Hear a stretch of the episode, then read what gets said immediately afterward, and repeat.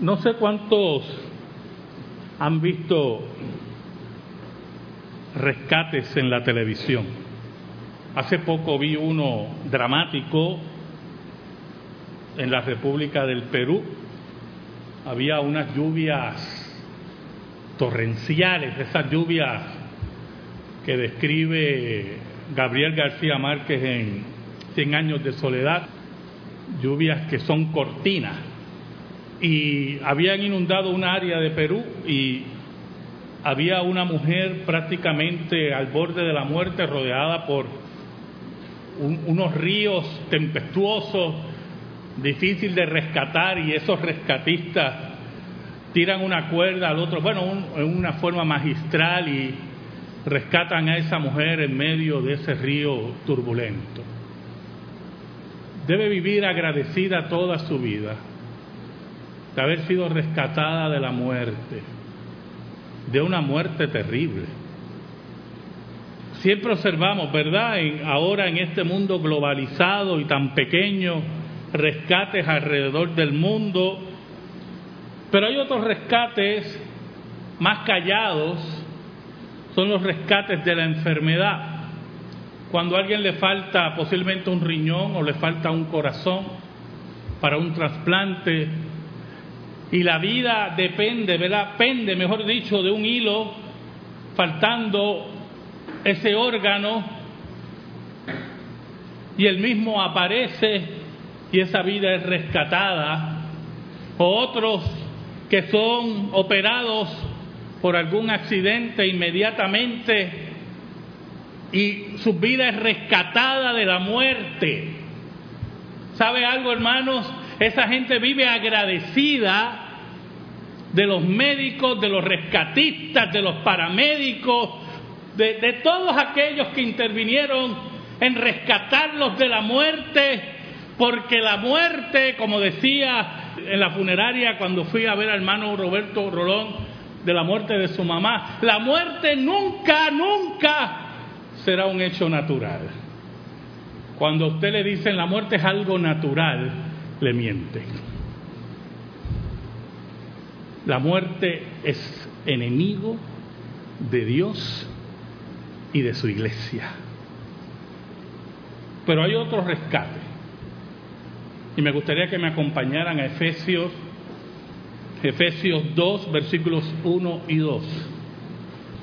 Rescatados de la muerte sería el título de nuestro sermón.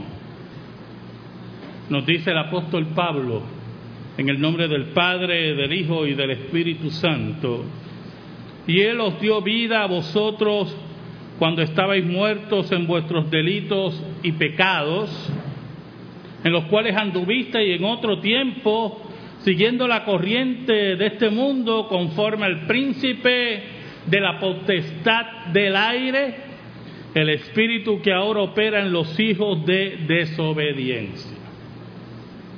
Oramos. Dios bueno, Dios verdadero, cuán grande es tu misericordia con los tuyos por los méritos de Cristo.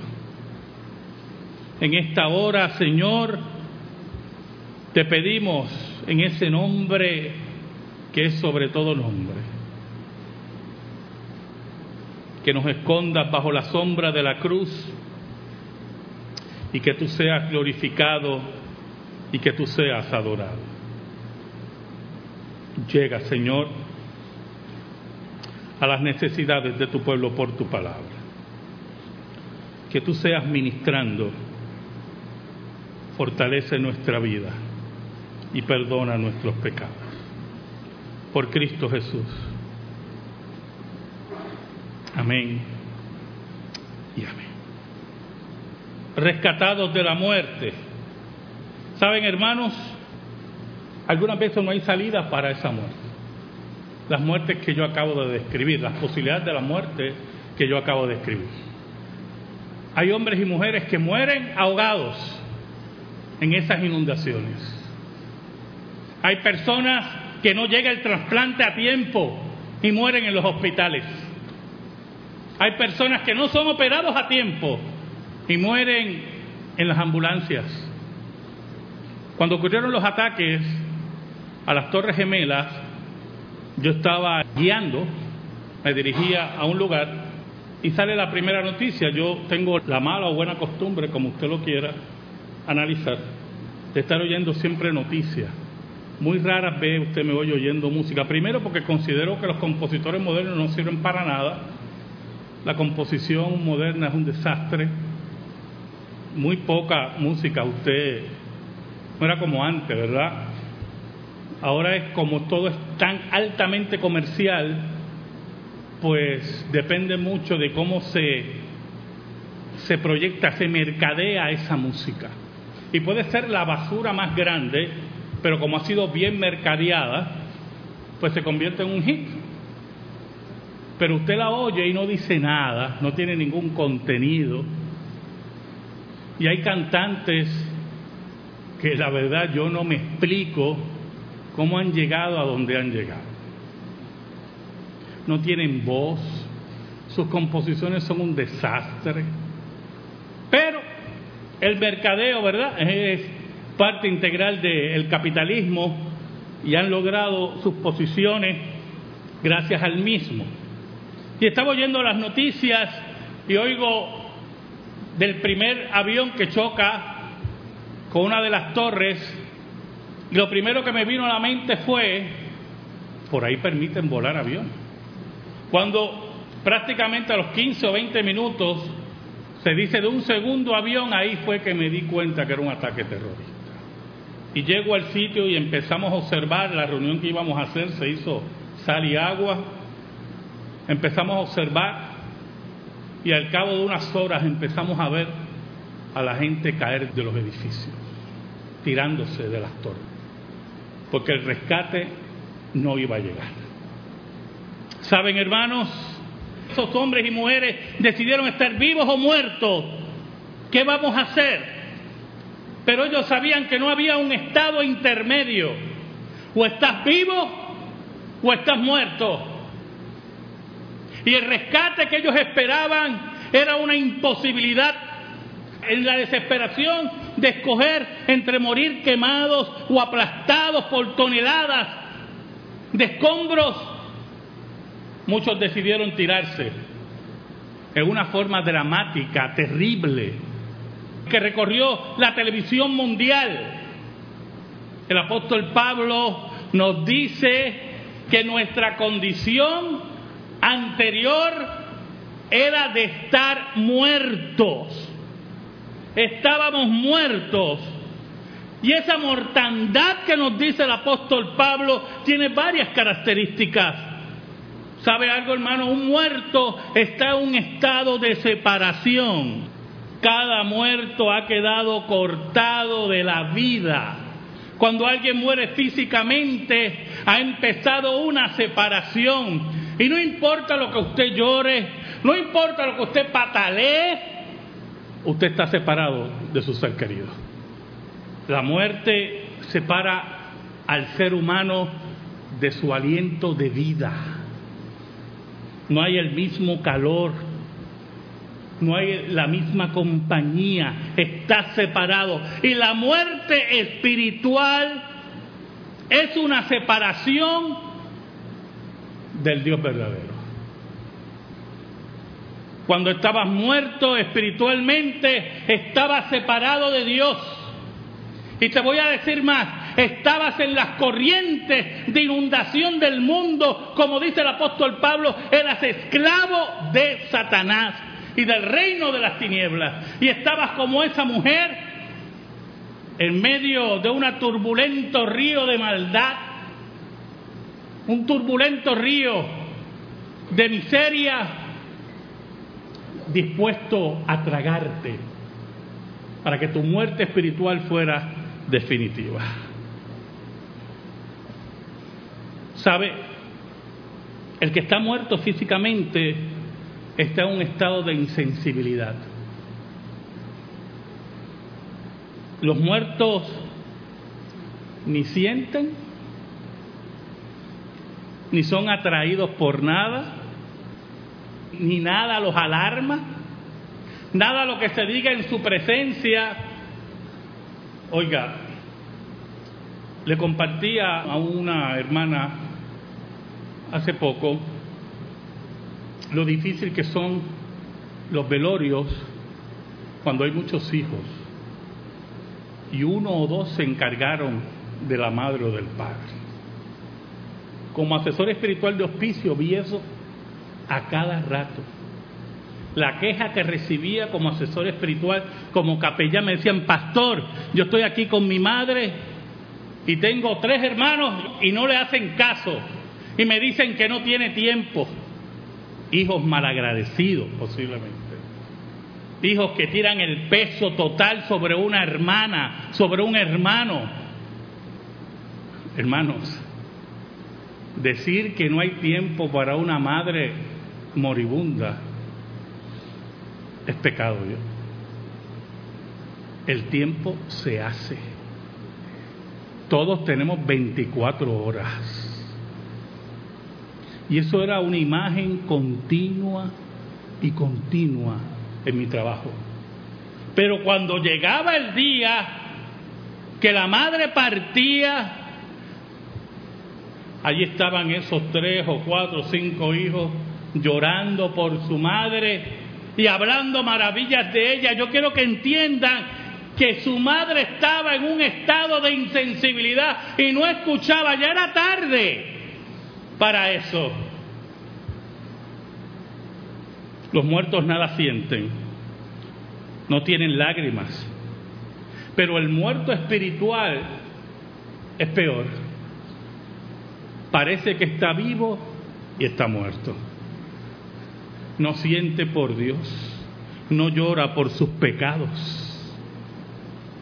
no tiene temor del porvenir no le importa su estado futuro. Hay seres humanos que usted los oye decir, pues, iré al infierno si ellos supieran lo que es el infierno. Están insensibles. Pero hay una tercera característica de la muerte, es la impotencia.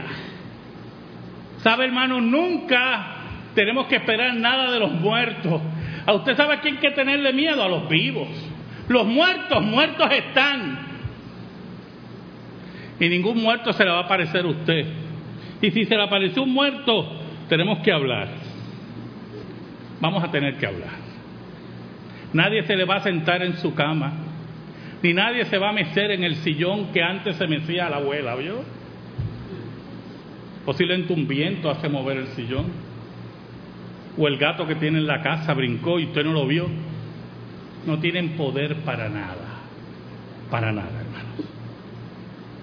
Pero los muertos en pecado, que están sin Cristo y que no pueden hacer nada, no pueden impartir vida, no pueden dar alegría espiritual a ningún corazón.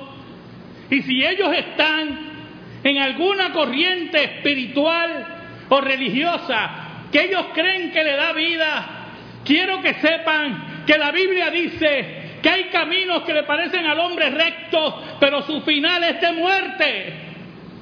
Y la única espiritualidad verdadera, la única experiencia espiritual que es acorde con la ley de Dios, es aquella que se da en la persona de Cristo. El muerto espiritual es débil, muerto está separado, es insensible, es impotente. Pero el cuarto es más importante, hermano, por lo menos para mí. Los muertos están en total incapacidad. Los muertos no tienen nada en común con los vivos.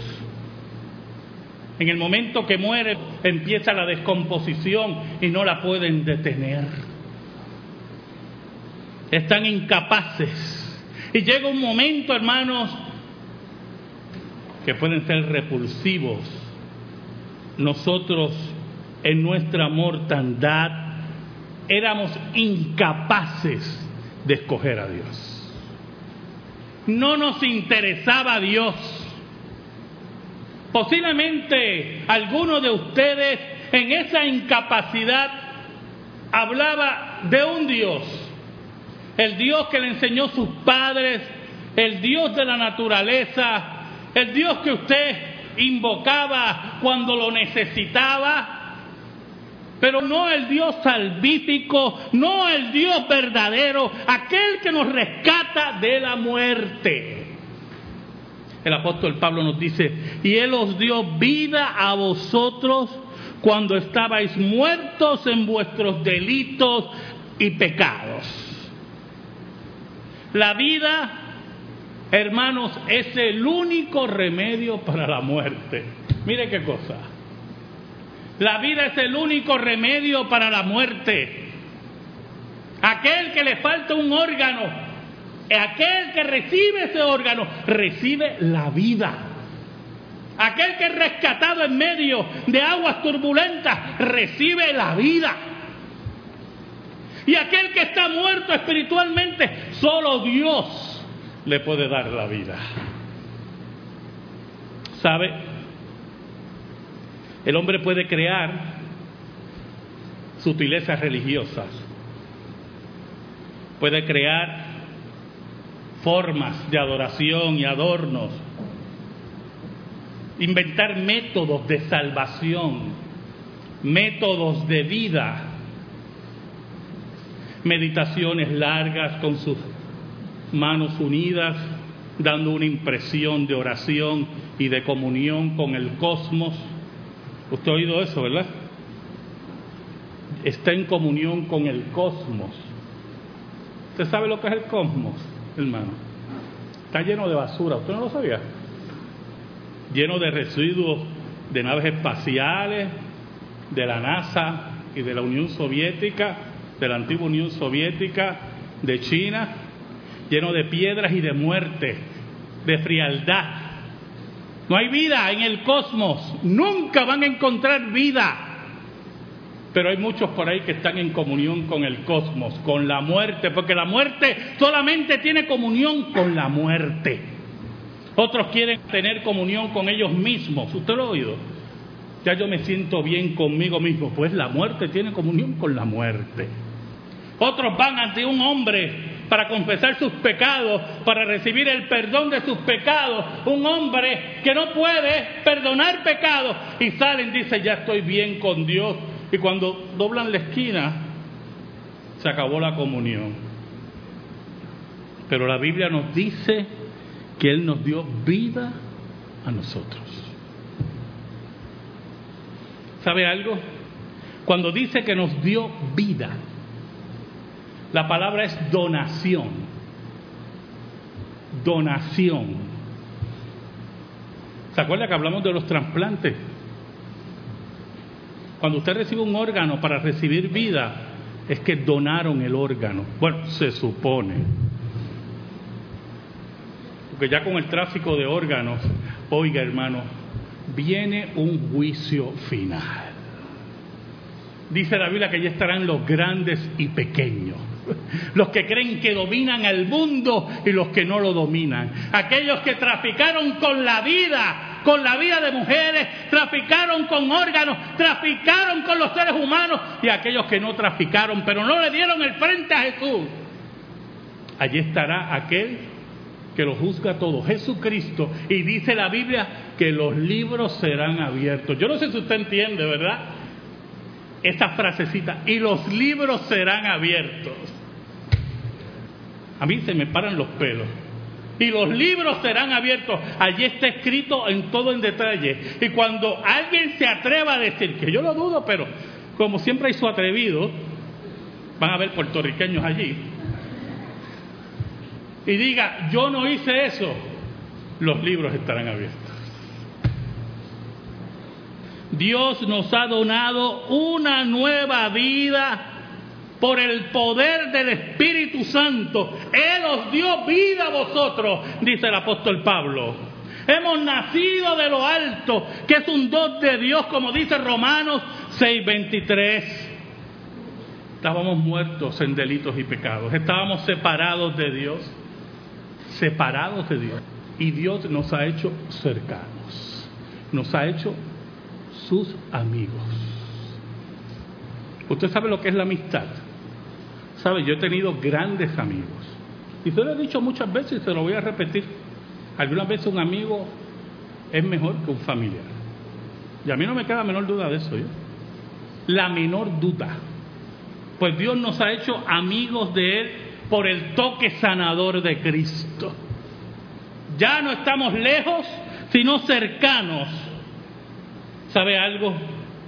Dios nos ha restaurado a una vida porque estábamos muertos en delitos y pecados y tenemos los gozos y las responsabilidades del más elevado llamamiento que Dios puede hacer el ser humano. Estabas muerto y ahora vives. Dice el apóstol Pablo en el versículo 2, en los cuales anduvisteis en otro tiempo siguiendo la corriente, ¿se acuerda la corriente de agua de esa mujer? Siguiendo la corriente de este mundo, conforme al príncipe de la potestad del aire, el espíritu que ahora opera en los hijos de desobediencia. El reino de las tinieblas está sobre los hijos de desobediencia. Pero, ¿qué es desobediencia en este contexto? Hermanos, todo aquel, todo aquel que crea, opone o invente otra forma de salvación que no es la que dice la Escritura, es un hijo de desobediencia. Todo aquel que le da la espalda a Cristo es un hijo de desobediencia, es un esclavo de Satanás. Y de ahí Dios nos rescató para darnos vida. Éramos muertos y nos ha dado la vida. Nos ha donado la vida, nos ha acercado porque éramos separados, nos ha restaurado cuando estamos en la podredumbre del pecado. Oiga, hermanos, cuando Lázaro se encontraba en la tumba cuatro días, ya no olía muy bien. En esa época, yo se lo he dicho muchas veces, la descomposición era aceleradísima, ¿vio? No habían todas las técnicas que hay ahora para preservar esos cuerpos. Y ya al cuarto día, olvídese, no era solamente, hermanos, depositar nuevamente, traer el alma de Lázaro a ese cuerpo. Había que restaurar ese cuerpo también. Usted se puede imaginar a Lázaro salir sin el cuerpo restaurado. Nadie se le iba a acercar. Tenía que haber un doble milagro. Traer la vida de Lázaro y restaurar ese cuerpo. ¿Sabe, hermanos? Nosotros estábamos en la corriente del mundo, muertos en la podredumbre del mundo y Dios restauró. No solamente nos dio vida, sino nos restauró, nos dio un nuevo espíritu, una nueva mente, metanoía, como dice en el griego, cambio de pensamiento, cambió nuestro pensamiento, nos regeneró para que nuestra vida estuviera conectada con Dios, que buscáramos a Dios, aquel que odiábamos antes, ahora lo buscáramos. Y ahora, como última característica de esa nueva vida nos consagró. Esta nueva vida ahora es toda para Dios. Ya el mundo no nos interesa. Esta nueva vida vive para Dios. Hemos sido vivificados juntamente con Cristo. Y ya no vivo yo, dice el apóstol Pablo, mas vive Cristo en mí. Ya nosotros no nos somos dueños, sino Dios es nuestro dueño. Y ya nuestra pasada vida ha muerto. Antes estábamos ajenos a la vida de Dios, pero esta nueva vida es de Dios para poder glorificarlo. ¿Saben, hermano? Escuche bien. En una ocasión, me decía un amigo, que su madre sufría un cáncer en un lugar que ningún médico quería operar. Y él me decía, Carlos, nadie la quería operar. Y mi madre seguía muriendo. Él siguió tocando puertas y encontró un médico amigo de él. Él le explicó, Y le dijo, mándame el cuadro clínico. Le mandó toda la información. A las 48 horas, ese médico lo llamó y le dijo, tráeme a tu madre, yo lo voy a operar. Me dijo, Carlos, llevé a mi madre donde ese médico. Estuvo varias horas operando. Y sabes, la pude tener por varios años más conmigo. Y él contaba la anécdota con esa alegría, ¿verdad? Ya la madre había muerto. Pero como él me decía, disfruté a mi madre por varios años más. Él vivía agradecido de ese médico. ¿Sabes algo, hermanito? Y hermanita que me escucha. Tú estás aquí porque es un privilegio, ¿yo? Tú no mereces estar aquí, ni yo tampoco. Yo no merezco estar predicando. Usted no merece estar sentado ahí. Usted merece el infierno y yo también. Y un día, un día, allá en la eternidad, Dios pronunció tu nombre. Dijo Luis, dijo Alma, dijo José, y así uno a uno lo fue mencionando y nos separó y determinó que un día en la historia íbamos a recibir la vida y nos iba a rescatar de la muerte a la vida. Yo no sé cuán agradecido yo estoy con el médico que operó a mi hija, pero téngalo por seguro que mi agradecimiento a Dios no se compara con lo que yo agradezco a ese médico, porque no hay cosa más grande más grande, hermano, no hay milagro más grande que de haber pasado de la muerte a la vida. Amén. Gracias te damos, Señor, por la vida. Tú nos diste la vida sin nosotros merecerla. Y te pedimos, Señor, en el nombre de Jesús, nombre que es sobre todo nombre, que meditemos y profundicemos en esa vida que no merecíamos. Gracias porque estamos aquí, que nuestros hijos están aquí. Gracias, gracias por habernos dado la vida y ayúdanos a seguir en esta tarea cristiana. Por Cristo Jesús. Amén y amén. Estamos en silencio, hermanos.